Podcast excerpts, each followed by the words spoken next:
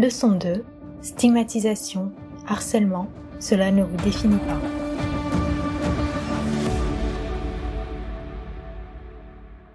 Dès mon plus jeune âge, j'ai euh, tout de suite compris que j'étais différent. Alors, forcément, quand vous avez 5, 6, 7 ans, vous n'avez pas les mots pour vraiment savoir ce que c'est, mais vous voyez bien que, bah, notamment, euh, les garçons vous traitent pas comme ils traitent les autres garçons. Vous vivez un peu de, rejet, de harcèlement. Lorsqu'on fait l'équipe de foot, vous êtes toujours le dernier qui est, qui choisi, vous êtes plutôt goal. Et donc vous vous dites bon, c'est un peu, c'est un peu bizarre. Et puis un jour, vous avez un, un gars dans votre classe qui vous dit ah non mais toi de toute façon t'es PD. Et là, vous vous dites mais euh, déjà qu'est-ce que c'est? Pourquoi il m'a dit ça? Vous vous renseignez, vous essayez de comprendre. Alors c'est compliqué parce que vous dites euh, homosexuel euh, quand vous êtes enfant prépubère, ben forcément votre sexualité elle est pas pas encore exprimée. Donc vous vous dites en plus mais de quel droit il me traite comme ça alors qu'au final ben, je ne me suis pas encore développé, je me suis pas encore affirmé. Qu'est-ce qui voilà donc ça ça vous perturbe, ça vous perturbe. En tout cas vous vivez cette différence.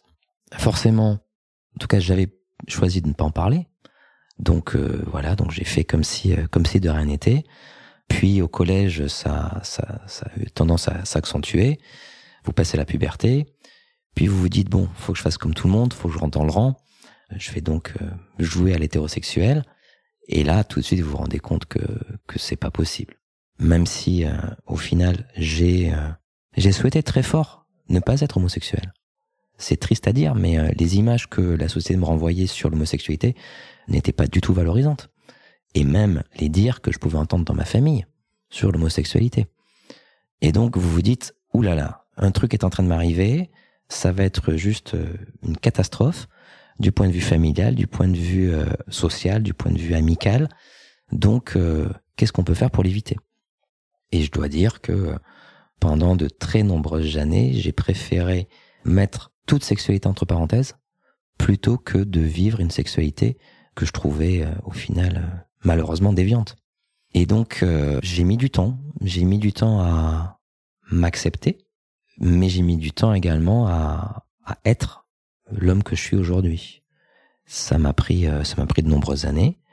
J'ai forcément eu euh, eu des expériences qui m'ont conforté dans dans ce que j'étais.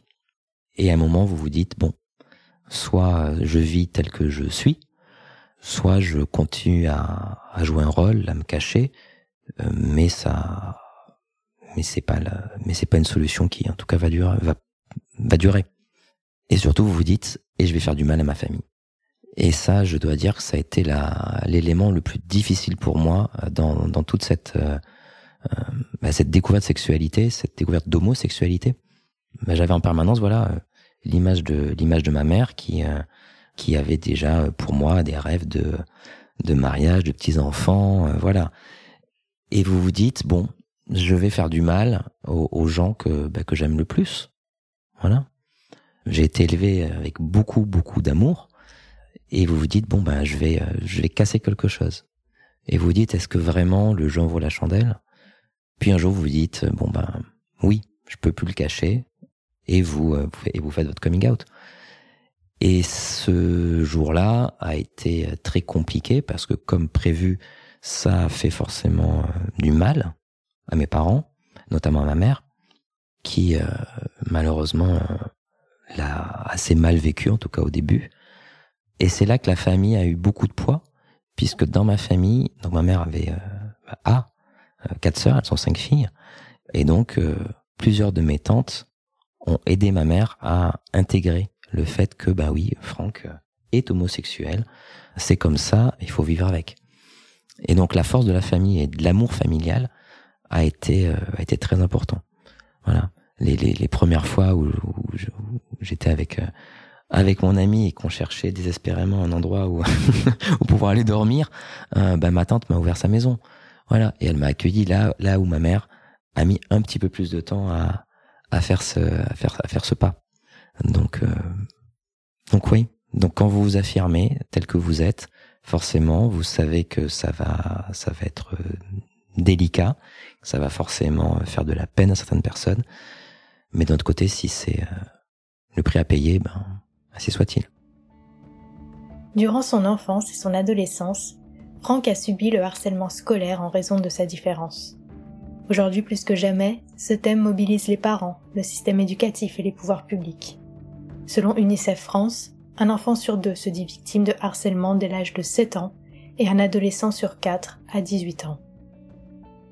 Alors aujourd'hui, je suis ravi que la lutte contre le harcèlement euh, devienne une priorité. J'ai envie de dire pas trop tôt, mais pour autant, je suis, euh, je suis effrayé. Quand je repense euh, à ce que j'ai pu vivre dans, dans ma jeunesse, je passais la porte du collège, tous mes ennuis étaient résolus. Les moments difficiles, c'était au collège. Sorti du collège, euh, je reprenais une vie, une vie, une vie sympa, une vie normale, avec beaucoup moins de stress. Aujourd'hui, les réseaux sociaux font que vous êtes enfermé 24 heures sur 24 dans cette bulle du harcèlement. Et je dois dire que ça m'effraie. Ça m'effraie parce que je ne sais pas comment j'aurais pu rester sain d'esprit en ayant une pression 24 heures sur 24. Donc oui, le harcèlement, euh, luttons contre le harcèlement. Et la lutte contre le harcèlement passe aussi par une ouverture, en tout cas une, une plus grande euh, transparence et discussion sur les sexualités. Parce qu'aujourd'hui, on le sait bien, euh, la plupart des jeunes qui se suicident se suicident parce qu'ils sont homosexuels. Donc, le harcèlement, l'homosexualité, au final, c'est des, des sujets qui se recoupent et tant qu'on n'aura pas l'honnêteté de, de regarder les choses en face, on ne trouvera pas les solutions euh, qui pourront réellement régler le problème.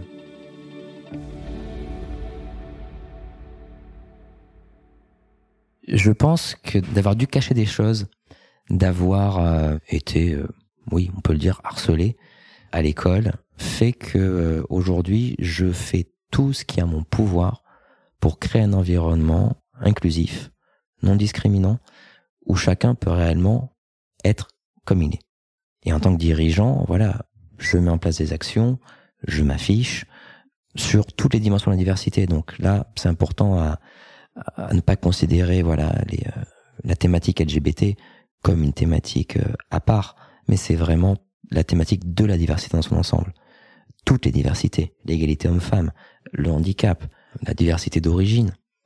Voilà, tous ces sujets, en tout cas, je les porte avec euh, avec vigueur parce que j'ai pleinement conscience qu'aujourd'hui, trop de gens vivent des situations douloureuses et que le monde de l'entreprise doit faire doit, doit, jouer doit jouer son rôle et doit faire en sorte que les collaborateurs se sentent au mieux dans leur entreprise.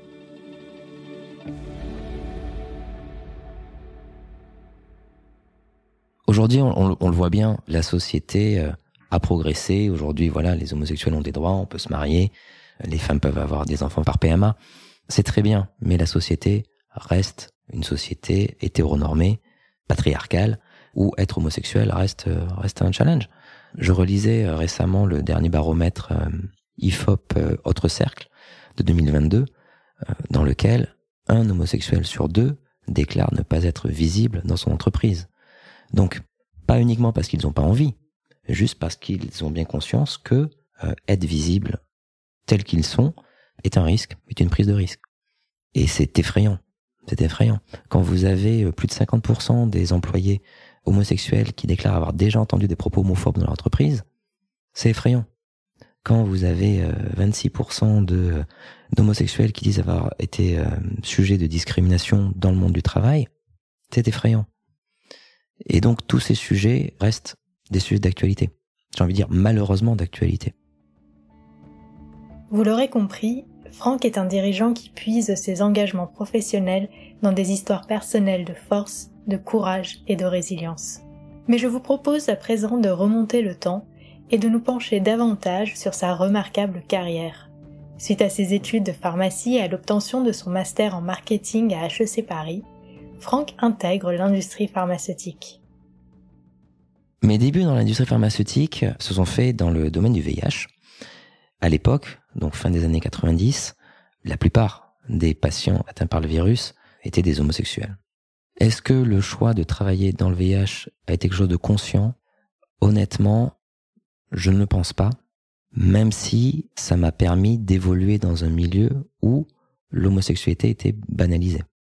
J'ai démarré ma carrière dans, le VIH Tout simplement parce qu'en tant que jeune pharmacien étudiant en pharmacie, j'ai eu la chance d'exercer donc à l'hôpital Guy de Montpellier dans un service d'infectiologie où j'avais en charge le, recensement des effets indésirables des traitements euh, contre le VIH. Et c'est cette expérience qui a qui m'a permis voilà de de découvrir euh, une aire thérapeutique qui scientifiquement était foisonnante, qui l'est toujours d'ailleurs, découvrir des médecins extrêmement proches de leurs patients, découvrir des patients qui euh, qui étaient extrêmement bien organisés, extrêmement informés sur leur pathologie, avec des associations de patients extrêmement fortes. Voilà, prenez ACT UP, prenez AIDS. Donc au final, c'était un environnement extrêmement stimulant. Et je me suis dit, ben, allez, essayons d'aller euh, d'aller plus en profondeur dans ce domaine parce qu'il est stimulant, parce que il y a des choses à faire, parce que les besoins sont sont colossaux en termes de traitement efficace, en termes de d'amélioration de l'observance, en termes de gestion des effets indésirables à long terme. Et donc je pense que c'est plus parce que l'ère thérapeutique était sur une dynamique de découverte forte que j'ai été intéressé par ce domaine, plus parce que c'était un domaine qui touchait essentiellement les homosexuels. Mais au final, inconsciemment, ça peut-être joué un rôle. Et c'est ainsi que démarre la carrière de Franck dans l'industrie pharmaceutique. Une carrière qui le mènera quelques années plus tard de l'autre côté de l'Atlantique. Mais cette histoire, on la garde pour le prochain épisode.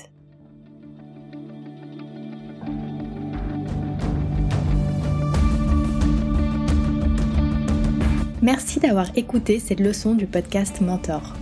Ce podcast est produit par MedCheck Studio, le premier studio français spécialisé dans les podcasts santé. Pour continuer à suivre l'actualité du secteur de la santé et découvrir des portraits de décideurs, nous vous encourageons à faire un tour sur le site de Pharmaceutique. Si cet épisode vous a plu, n'oubliez pas d'en parler à vos amis, à votre famille ou à vos collègues. Nous pouvons tous apprendre et être inspirés par les grands leaders de la santé.